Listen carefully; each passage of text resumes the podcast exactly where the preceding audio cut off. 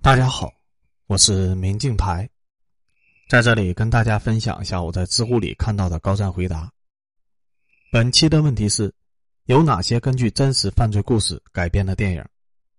答主是乔东里。踏雪寻梅，现实中真实的案件远比电影中更加的恐怖。二零零八年，十六岁土生土长的湖南女孩死在了香港的一名嫖客家中。诡异的是，警方翻遍了全香港，也没有找到他的尸体。二零零八年四月二十九日，香港新界北失踪人口调查组接到了一次看似普通的报案：失踪的是一个十六岁的少女。前来报案的是她的母亲和十九岁的姐姐。母女俩焦急地告诉警员，小女儿王佳梅已经两天没回家了。警员做了笔录，就让他们回家了。类似的失踪层出不穷，尤其是这个年纪的孩子。离家出走是常有的事情，当然，警方也按照既定的程序，有条不紊的进行了调查。可是，一调查发现，王佳梅的情况和一般的青春期少女叛逆还真不太一样，这里面可能另有玄机。王佳梅很有可能是一个援交少女。援交少女在粤语里面叫做跑失踪，那是妓女的其中一种类型。跑失踪的妓女把接客当做打一份兼职工。有空才做一两单生意，收入都是归自己，不用和夜总会或者是皮条客分账。如果警方的猜测成立，那么王佳梅所接触的社会关系就不会单纯。那么已经消失了两天的她，也许正处于危险的境地之中。警方的判断是正确的。她的母亲和姐姐当然难以接受这种可能性，他们也知道香港有一些在校的女生是援交少女，但是他们打死也不相信。向来是乖乖女的王佳梅会像那些人一样，为了钱干这个，但事实就是如此。王佳梅终究还是走上了人生的岔路，一去不返。这个出生于一九九一年十二月的香港少女，其实是一个湖南妹子。她的原生家庭并不美满，母亲早早就结婚生育，十九岁就生下了她姐姐，二零零八年也只有三十八岁。王佳梅和比她大三岁的姐姐都是跟母亲姓王，可见。亲生父亲并不怎么亲近。一九九四年，母亲和父亲离婚，改嫁了一个比他大二十六岁的香港男人。继父姓陈，除了香港居民的身份，没有什么值得王佳梅母亲看上的地方。二零零零年，母亲拿到了居留权，带着大女儿先来了香港。王佳梅当了留守儿童，没有人知道从八岁到十四岁，她是如何度过孤独的童年。而这段经历又对他日后的人生选择产生了什么影响？二零零五年，十四岁的王佳梅终于取得了单程证，得以从郴州来到香港定居，与母亲和姐姐团聚，还有他那个几乎完全不认识的继父。他进了大埔三育中学，和姐姐王浩晴一起在那里读书。满心欢喜的他一定没有想到，这个与乡下故里迥异的繁华的大都市。将会在仅仅三年后吞噬他的青春和生命。平日里，王佳梅的爱好和每个香港少女一样，是和朋友去唱卡拉 OK、逛街和看电影。在学校，王佳梅的学习成绩很好，读初一、初二时，中文、英文、数学都考了全年级第一名，普通话和英文朗诵比赛也拿过奖，得过两届的奖学金，减免了一年的书本费和杂费。王佳梅还在学校里面做义工。做风纪检查员和图书管理员，总之可以说是一个品学兼优的学生。学习成绩好，不结交坏朋友，只要做到这两点，在这个正在融入新环境的新移民就有机会闯出一个更好的未来，然后就有机会走出他们母女三人蜗居的破旧屋村，改变自己的命运。但这一切都在二零零八年初发生了巨变。二零零七年圣诞节，香港的学校照例。把圣诞节和元旦、新年连在一起放长假，在这个悠长的假期里面，王佳梅也照例没有闲着，找了一份兼职。王佳梅有过兼职的经验，她曾经在放假的时候在一家炸鸡连锁快餐店打工，贴补家用，也给自己挣一点零花钱。不过这一次，她是通过 ICQ 聊天的网友介绍得到了新工作，这份在模特公司做助理的活让她感到很新鲜，她不用枯燥的站在柜台后面帮客人点单。而是在拥挤的街头的人群中穿行、发传单、当星探、拉新人，这比快餐店有意思多了。更重要的是，赚钱多多了。王浩晴记得，从那时起，王佳梅开始每个月能够赚到两三万块钱。这个收入水平，对一个初中还没有毕业的女孩来说，可以算是一笔巨款了。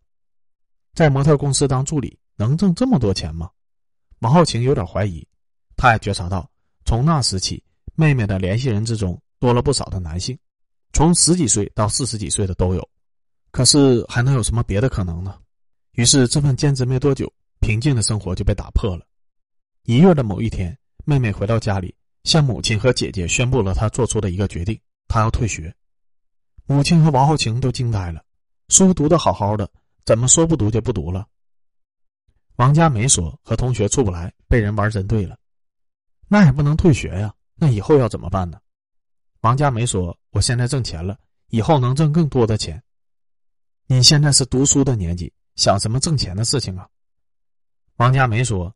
就靠你做清洁、捡破旧，日子怎么过得下去呢？我挣钱帮家里分担压力不好吗？母亲就不说话了。王浩晴还想说几句，一向很有主见的王佳梅说：“不用争了，我已经旷课几天了。再说，我只是不想继续读中学、考大学，我还可以和姐姐一起上美容课呀。”话已至此，王浩晴还能说什么呢？由他去吧。过了几天，校方连线的母亲问王佳梅出了什么事情。怎么好几天没去上学了？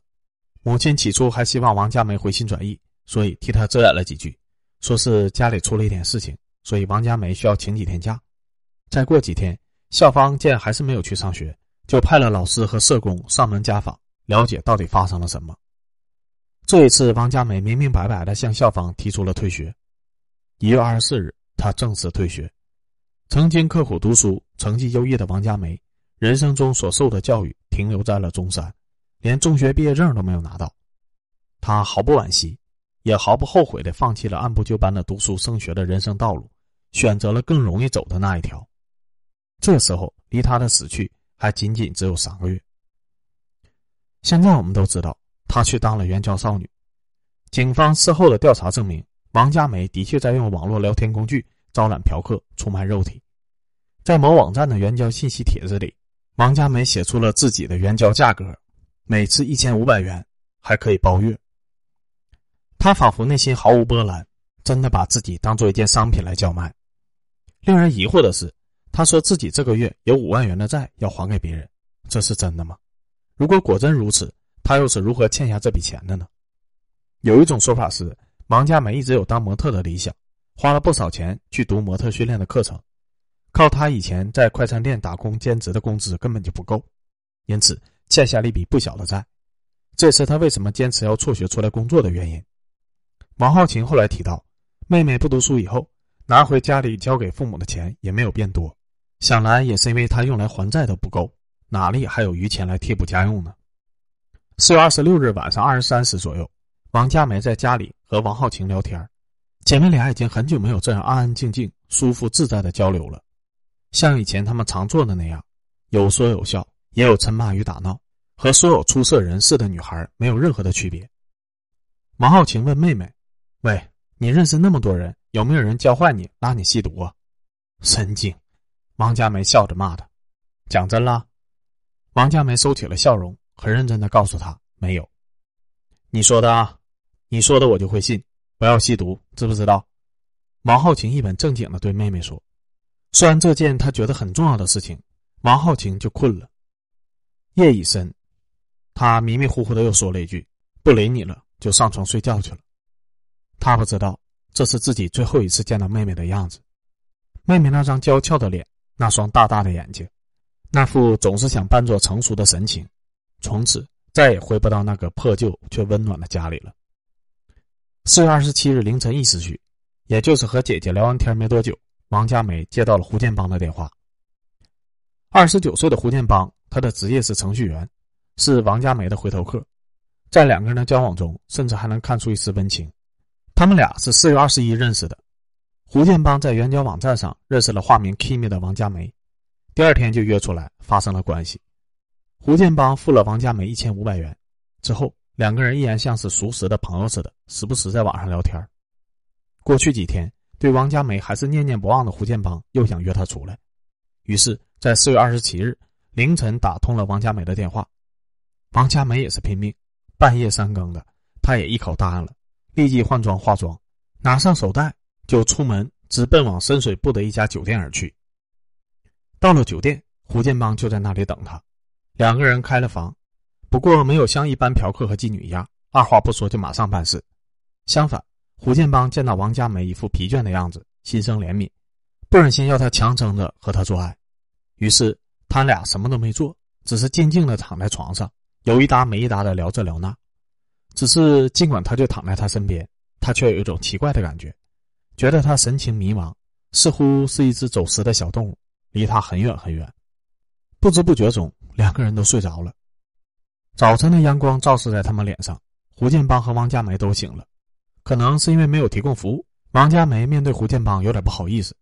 胡建邦只是笑笑，让他别在意，依然数了钱给他，两千元，比上次还多。可能是因为过夜吧。两个人一起离开了酒店，在一起走了一会儿才分开。虽然没有发生关系，但是胡建邦还是很开心。他想着什么时候再约王佳梅出来。这个男人对王佳梅有一种颇为特别的情愫，他所期待的。也许不仅仅是一次单纯的鱼水之欢，但等到他下次见到王佳梅，却是在报纸上。那时候已经是五月七日，警方在报纸上宣称王佳梅失踪多日。胡建邦见到那张熟悉的脸，大吃一惊，随后一回忆，就把日子对上了。王佳梅失踪的那一天，恰恰是和他从深水埗的酒店走出来的四月二十七日，说不定他正是除凶手以外见到王佳梅的最后一人。胡建邦越想越怕。马上赶到警署报案说明情况，警员自然先把胡建邦仔细的调查一番，确定他并无嫌疑之后，警方最关心的就是和他分别之后，王佳梅到底去了哪里。可惜胡建邦只是记得当天王佳梅跟他说过，他约了朋友见面。那么那个很可能就是凶手的朋友到底是谁呢？如果没有一个叫做谢安德的物流文员，王佳梅也许真的会人间蒸发了。谢安德。也和胡建邦一样，看到了王佳梅失踪的报道。看完报道，他的脑海里面马上想起了几天前发生的一件怪事。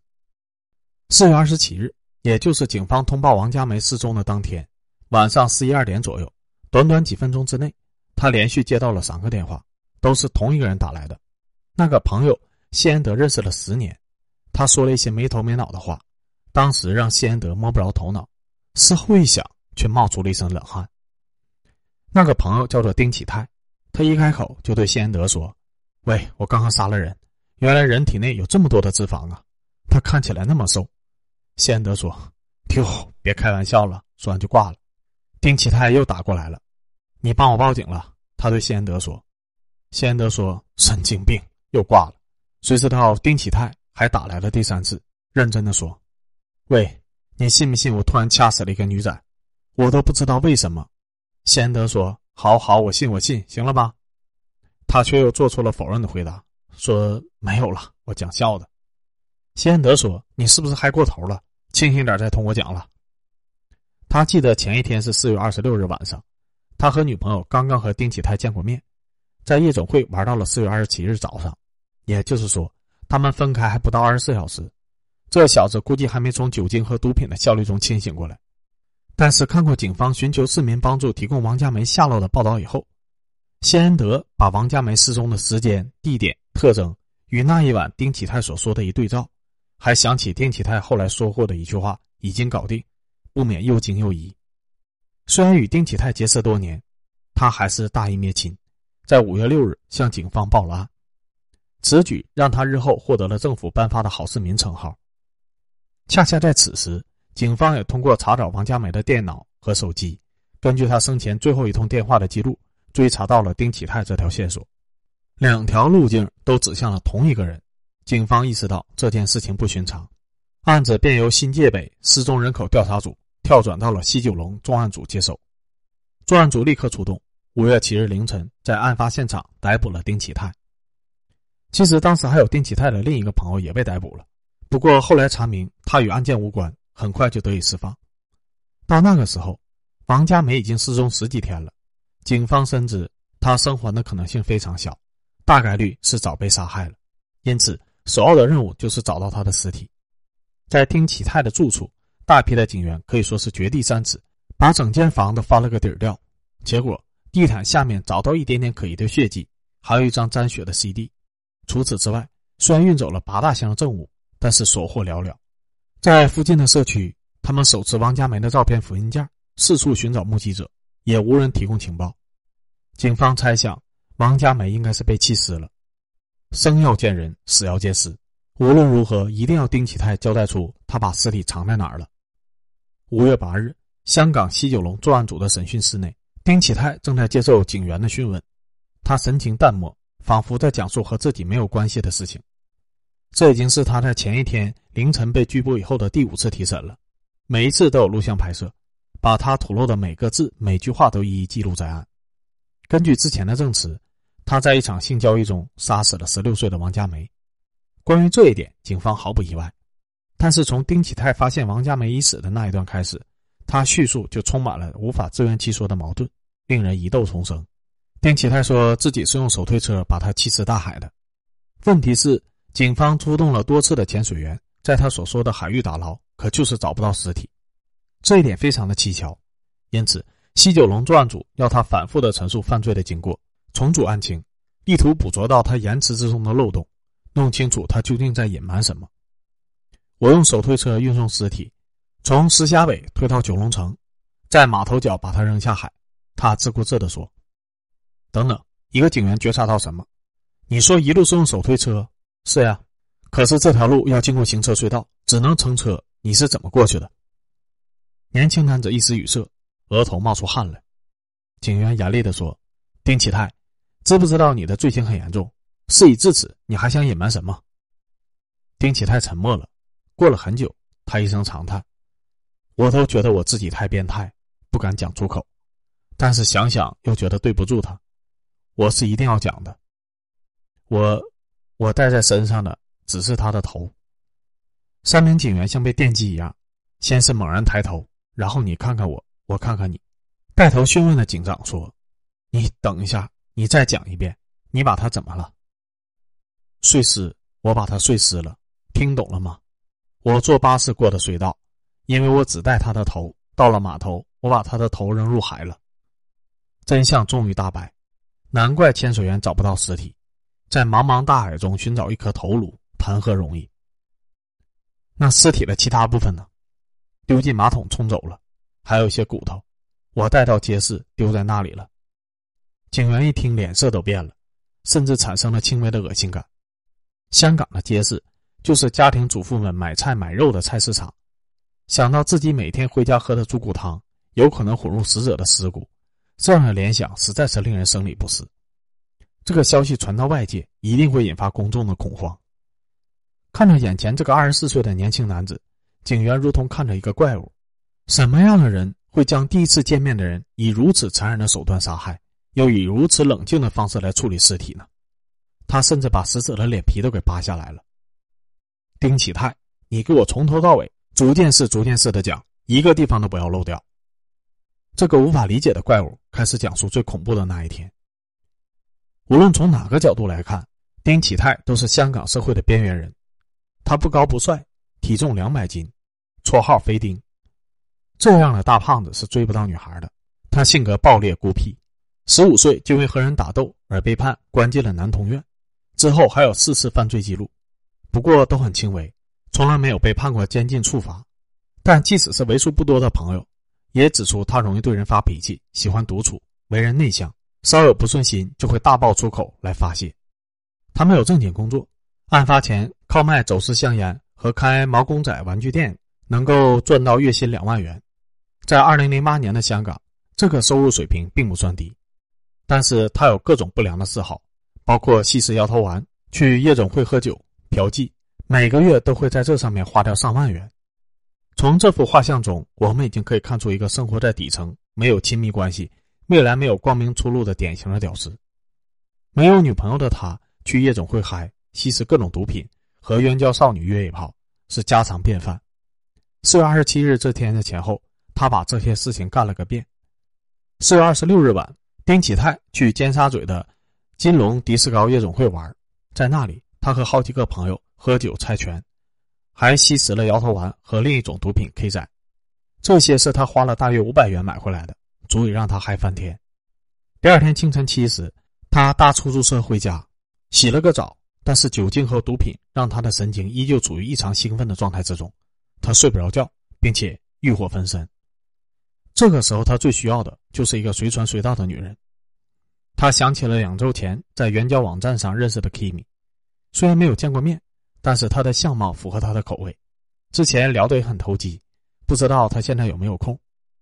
他拨通了电话，而我们都知道。Kimi 就是王佳梅，巧就巧在王佳梅此时正在深水埗和胡建邦在一起，可能是因为地方近，接客很方便，轻轻松松又能赚一千五百元，王佳梅答应了去丁启泰的住处见他。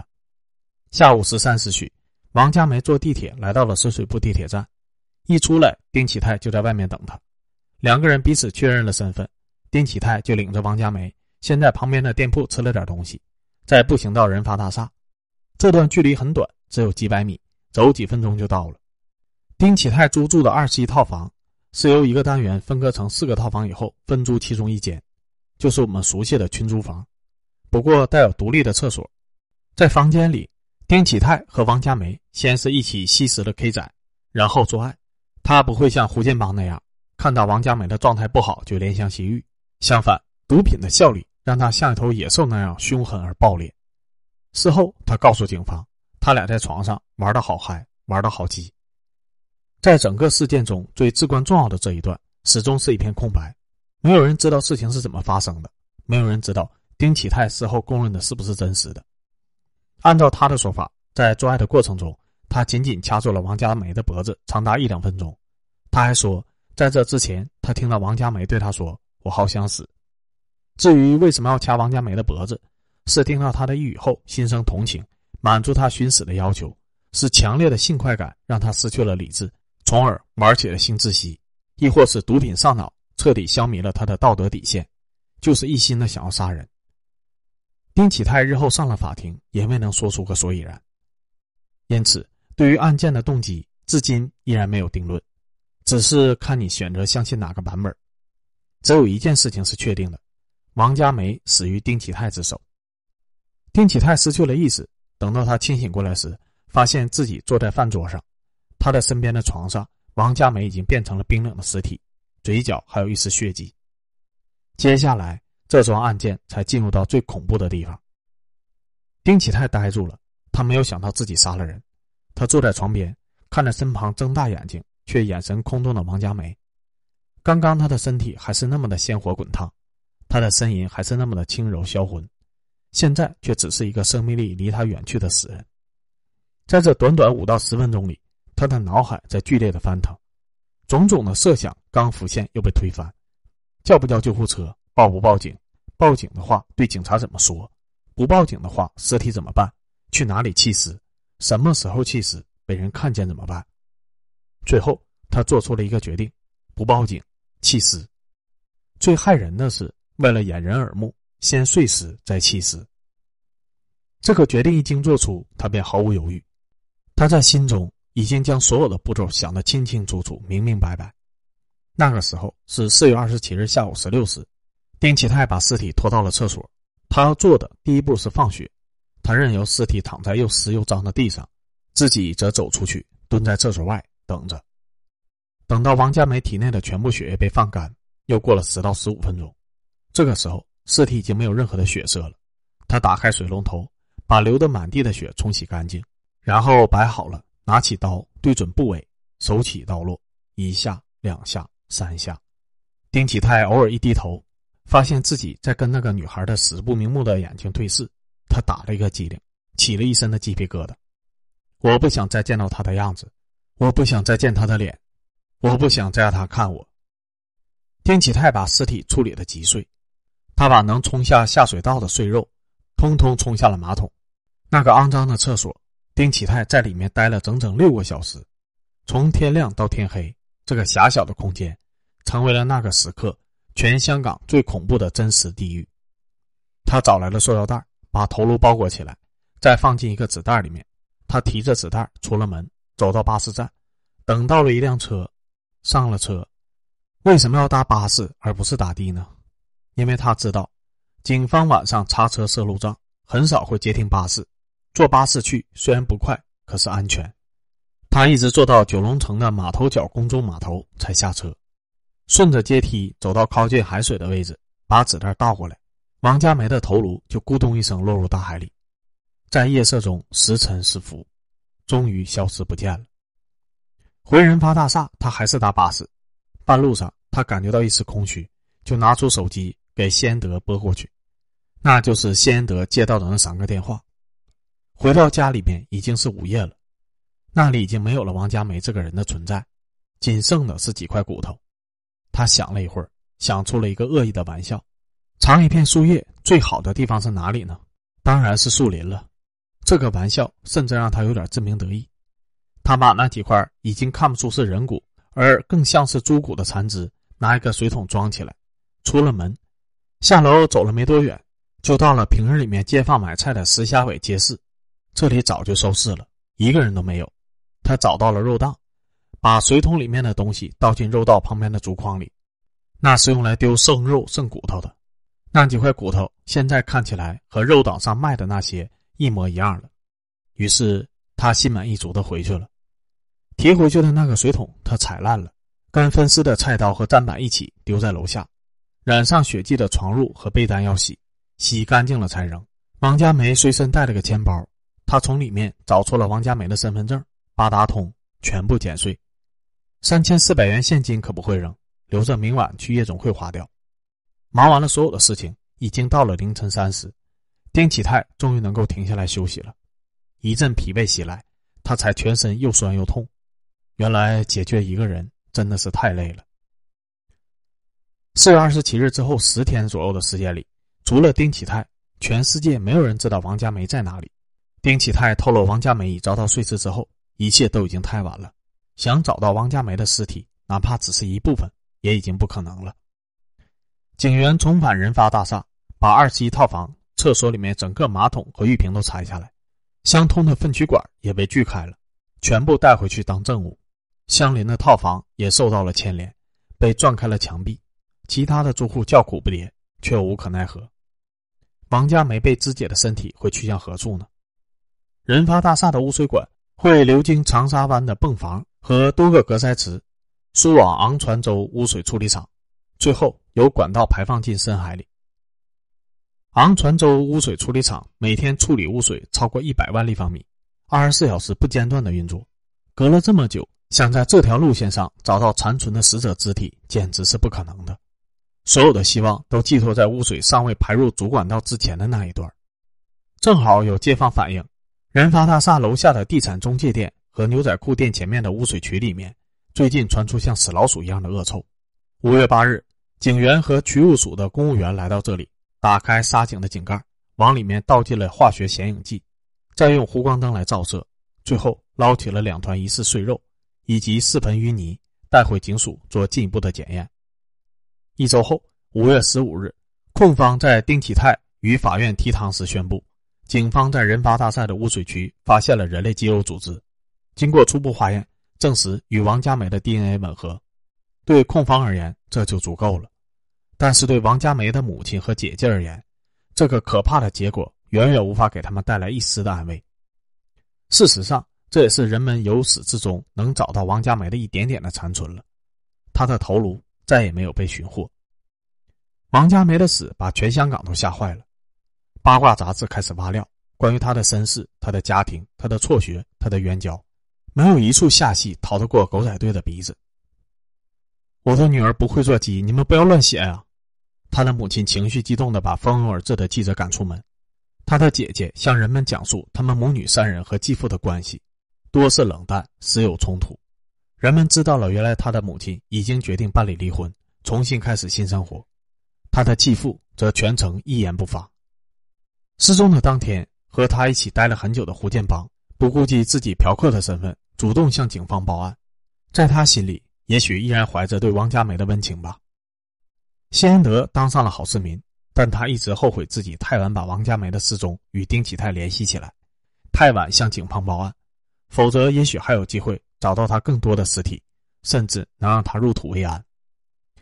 至于当事人丁启泰，他在一年多之后的庭审中，详细的披露了碎尸的经过，过程之惊悚，令一些女陪审员一边听一边惊恐的用手捂住了嘴，他却表情淡漠，丝毫不为所动。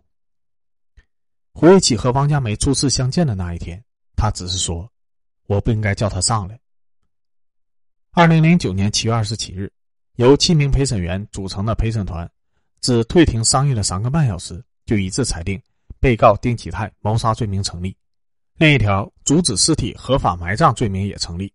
法官说，被告处理尸体的行为令人难以想象，相当恶心及恐怖，以野蛮人来形容也不为过。基于被告认罪。判处坐牢四年，两罪并处，丁启泰最终被判终身监禁。每个人都得到了自己的归宿，只有王佳梅，她的肉身，她的幽魂，彻底消失在这个光怪陆离的都市之中，一切的荣辱、梦想和孤独都消散一空，如同那被排入肮脏的污水渠里面的污水，在暗夜里无声的流入大海，留不下一点点的痕迹。